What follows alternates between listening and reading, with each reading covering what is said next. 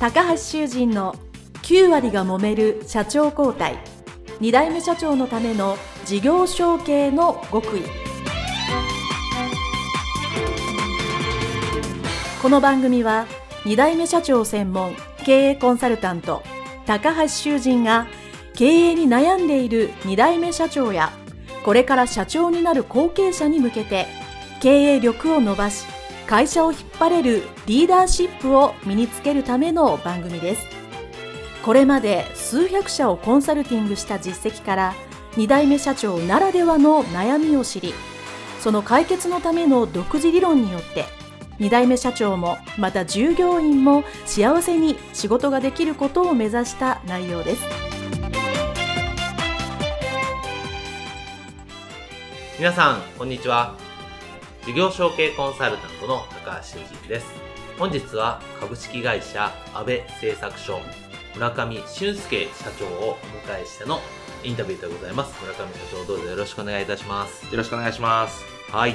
私と村上社長はですね、私がやってる次世代経営協会、2代目さん、3代目さんの勉強会と交流会と大体飲み会なんですけども そういう会にですね、あの、毎回来ていただいて大変指摘させていただいておりますので、ぜひ事業承継のお話を聞きたいなと思って今日来ていただきました。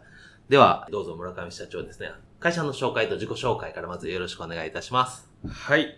えー、株式会社安倍製作所村上俊介でございます。えー、うちの会社はですね、創業今年で64年になりました。部門が4つありまして、1つは昔から表面処理部門、メッキを含めた表面処理が中心です。で、そこから派生して製造部門、板金加工、機械加工などがあります。そしてですね、あの、ま製品企画、開発、販売もやってまして、自分たちで作ったものを直接エンドユーザーさんにお渡ししようという試みも数年前よりやってます。で、もう一つですね、あの、新事業、ここ数年で、えー、まあ、力をつけてきたというか、えー、元気になってきた部門が、空間作り部門と言いまして、うんうん、店舗重機、店舗内装、まあ、小さなディスプレイ関係を中心に、お仕事をさせていただいております。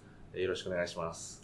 はい。ということで、非常に多岐に及んでお仕事をされている、あの、やり手の後継社長さんなんですけど、会社で言うと、えっと、いわゆる何代目になるんですか？はい。と、安倍製作所としては、えー、現在私が3代目。3代目。はい。なんですけれども、実はですね、同じ場所に、安倍製作所の前に会社がありまして、はい。僕のひいひい、ひいひいおじいちゃんですかね。はい。えー、初代2代目。で、そこで一回会社を畳みまして。そうなんですか、はい。で、その土地と、まあ、屋号を継いで、なるほど。はい、僕の祖父が村上として、立ち上げたのが安倍製作所なんです。はい。若干皆さんも混乱してると思いますが、まあ、名字が村上で会社の名前は安倍だと。はい、そうです。僕のひ、おじいちゃんが安倍製で、安倍の会社を畳んで、その娘と村上の僕のおじいちゃんが結婚したのがきっかけで、じゃあこの場所でやるんであれば、安倍製作所をやろうと。なるほど。はい。優勝のあるお名前を引き継いだと。とんでもないことですね。で、えっ、ー、と、そのまあ、おじいちゃん、まあ三代目ということなんですけども、えっと、村上社長自身は、えっと、直接のお父様ではなくて、おじ様から引き継いだというふうに、はい、まあ、知ってるんですけども、はい、まあ、それ間違いないそうです。ということですね。はい。ということは、普通であればですね、まあ、お父さんとまあ子供であればですね、まあちっちゃい頃からまあお父さんが社長だと。はい、で、お前はあの後継ぎだとかなんとかとワンワン言われてですね、洗脳されたり考えたりするんですけど、はい、じゃあ小さい頃はなんかそう自分がこの安倍製作所を引き継ぐんだって、まあ小さい頃とかまあ学生ぐらいですね。はい、っていうことは特に考えてなかったんですか？全然なかったですね。私の父親は、その僕の祖父から会社を継がずに、教師になりまして、はい。で、僕の実家はですね、あの、今の会社と同じ敷地内にあるんですけれども、うん、父親が継がなかった関係で、父親の弟、僕のおじさんです、ね、うん、おじが継ぎまして、うんうん、で、おじの会社っていう認識があったもので、で、僕は、あの、まあ、たまたまこう、実家の横に、まあ、会社工場があるっていう認識なだけで、もう全く都合とか、住み着こうとか、そういうのも一切思わなかったです。なるほど。まあそうですよね。まあおじさんがやってるんだと。まあ私もおじがやってたりするので、その会社はもちろん知ってますけど、それを自分が引き継ぐとは当然夢にも思わないとはいいうのが普通だと思います。で、えーまあ学生をされて、あ、ちなみに元サッカー選手なんですよね。もう、もう底辺のです。で、まあそういうこう、ご自身の多分夢がね、やっぱりいっぱいあられて、まあ一応活動されてたと思うんですけども、その安倍製作所にこう、そういう社会人経験があったり、で、入ったきっかけは何だったんでしょう？そうですね。あの、僕、今、ちょっとお話出たように、あのサッカーを25、26まで続けてまして、まあ、体制できるかなと思ってたんですけれども、やっぱりそんな甘くなくて。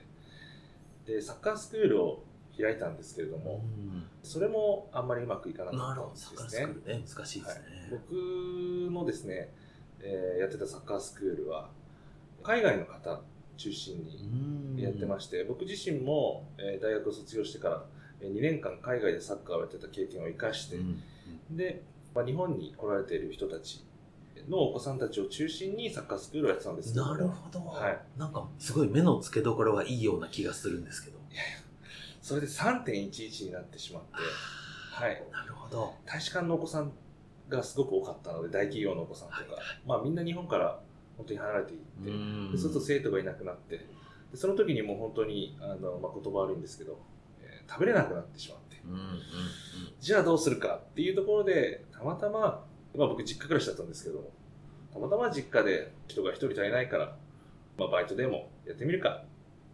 ということでおじに声をかけていただいてでとりあえず本当にあの26うんでニートになるわけにはいかないので 本当にそれでバイト感覚で入ったっていうのがきっかけです。なるほど、はいそう。じゃあ、えっと、それでまあ、いわゆる会社を引き継ぐまで、まあ、何年ぐらい、いわゆるその後継者時代があったんですか？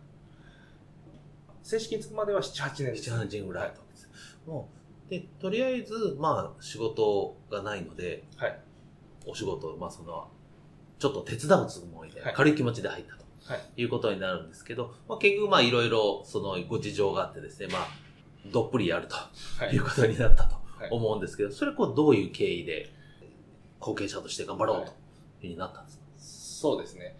僕は今お話しさせてもらったように、バイト感覚で、あのまあ、入社というか、うん玄関開けたら会社だったんで、そこにまあバイトで入らせてもらったんですけども、まあ、おじはやるからには、じゃあ継ぐ覚悟でやってみろっていうことだったんですね。まあ認識の違いだったんですけれども、で僕はそうは言っても、じゃあ明日から仕事をするって言っても何の仕事をして、どういったものを作っているのかさえ分からなかったんで、うん。いや継ぐも何も、まあ、僕は自身は食ってくお金がないので、うん。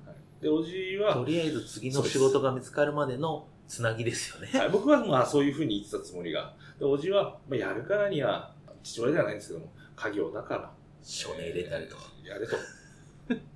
なるほど。いうことで、はい。おじの後継ぐ、まあ、人というか、いなかったので、うんはい、そういうのも含めて、そういった言葉をいただけたのかなと思います。でそこでちょっと最初に、まあ、認識のズレがあったと。はい。いうことだと思うんですけど、まあ、実際そう、まあ、ちょっと最初はアルバイトから入って、正社員になってみたいな話で、途中で、あれ？なんか、おじさんの期待っていうか、圧が大きいぞ、みたいな。俺に引き継げってことかっていうのが、どこかのタイミングで分かったと思うんですよ。はい。その時どう思われました？まあ、僕も性格上、その、まあ、やるかやらないかで、こう覚悟を決めたら一生懸命やろうっていう、うんこう、性格もあってですね、まあ、バイトで入って、えー1ヶ月、2ヶ月、えー馴染んできた、えーところでですね、いや、この会社をこのまま、ただ月日が流れて、そこに僕がえーいるだけだと、もう本当に潰れてしまうなと。うんで、強いては、潰れると、そもそも、あの、僕の実家もその土地の中にあったんで、あ、実家もなくなるんだっていう、その現実を知りまして。なるほど、それは切実ですね。はい。で、その現実を知ったときに、こう、継ぐ、継がないとか、やりたい、やりたくないとか、まあ、そういったことではなくて、まあ、生きていく上には、うんもうこれはどうしても避けては通らない道なんじゃないかっていうのを、3ヶ月後ぐらいにおお早いですね。気づきました。はい。はい。じゃあもうそこから、サッカーのいろいろはやりたいなと思ったけど、いやもう、とりあえず、安倍製作所で頑張ろうと、はい。に決めて、はい。まあ、やられたと思うんですけども、はいとはいえまあ未経験ですね、その3ヶ月ぐらいでは。はい。で、えーまあそういう技術的なことはまあかなりやられたと思うんですけど、はい。それ以外で何か、まあ、後継者時代に頑張られたことってどんなことがありますか？そうですね、僕は、あの、本当に違う発見から来たものなので、まずは、まあ、本当に数人しかいない職人さんにまずはいじめられましたし、始められたんですね。はいパートのおばちゃんたちにも、あの、挨拶もしてもらえなかったですし、パートのおばちゃんも厳しかったんですね。で、まあ、特に兄ちゃんとか、はい。おい、お前とか、はい。あと名前でも呼んで、えーもらえなくて。で、どうすればいいんだっていうことで、もうがむしゃらに24時間働きましい。うわー、すごい。た。はい。それもいわゆる現場で働いたっていうですね、まずは。そうです。現場行って、あの、まあ、仕事量に関しては、まあ、人が少なかったのもあるんですけれども、えまあ、大体夜の8時ぐらいうん。まで朝の7時半からうん。働いて、なんか、はい。はい。で、その後に、あの、まあ、いろんなところに顔を出して、で、夜中、その自分で作った、こう、ビラをポスティングに行ったりとか、すごい。やりました。朝、そうですね、2時、3時に帰ってきて、で、朝7時また、まあ、一番若かったんで、準備して、っていうのを本当に最初の3年、4年はやりましたね。すごいですね。3、4年。うんまあ、そうすると、こう、途中でやっぱりその最初、おいとか兄ちゃんとか言われてたのが、やっぱりその信頼っていうのはその途中でなんか雰囲気が変わったなとか、風当たりが変わったなっていう時ありましたか？いや、それがですね、なかったんですよ。?3、4年してもないんですよ。長い旅ですね。全然なかったです。あらもう、多分目の上の単行部で、新しい仕事をどんどん取ってきて、ー。なるほど。はい、みんなが知らない仕事を始めて、で、日中本当にみんなと、えー同じ仕事をして、で、夜10時から自分が取ってきた仕事をして、まあ、はい、そういうのをどんどんどんどんやっていって、で、仕事量とか、まあ、正直、売り上げも伸びていったんですけれども、やっぱりどうしても尺に差あって、なるほど。ずーっとこう辞められるまで僕のことを終わる時からもう避けてた人もいますし、なるほど。それは大変ですね。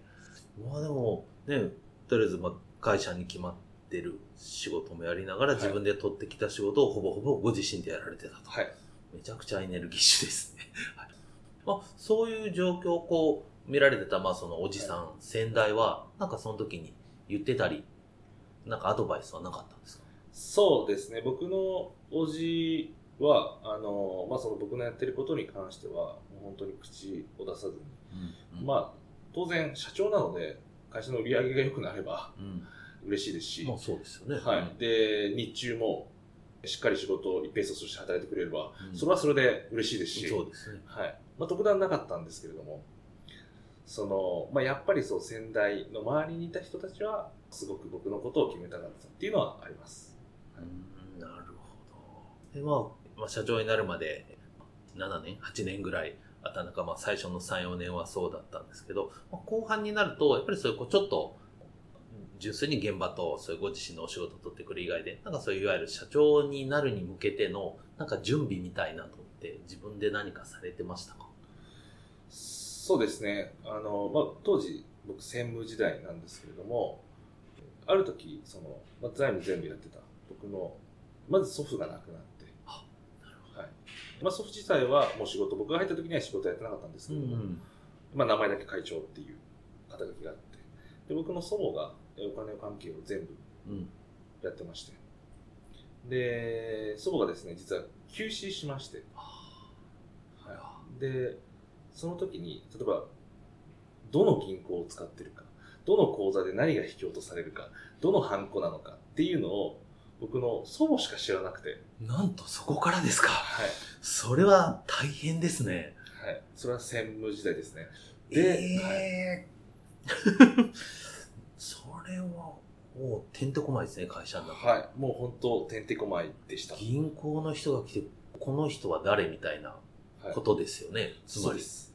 で、僕の、まあ、おじは、まあ、当時こう、もう、でも50後半なんで、まあ、できてたのかもしれなかったんですけども、まあ、本当に実務やられてなかったんで、で、僕はまだ30そこそこで若かったので、うんえまあ、僕がそのままやった方が、まあ、本当に銀行とか、あそういう銀行のお金に関することですね。銀行の方とかも、あの、当然社長にやってもらわないと困ると。うんうん。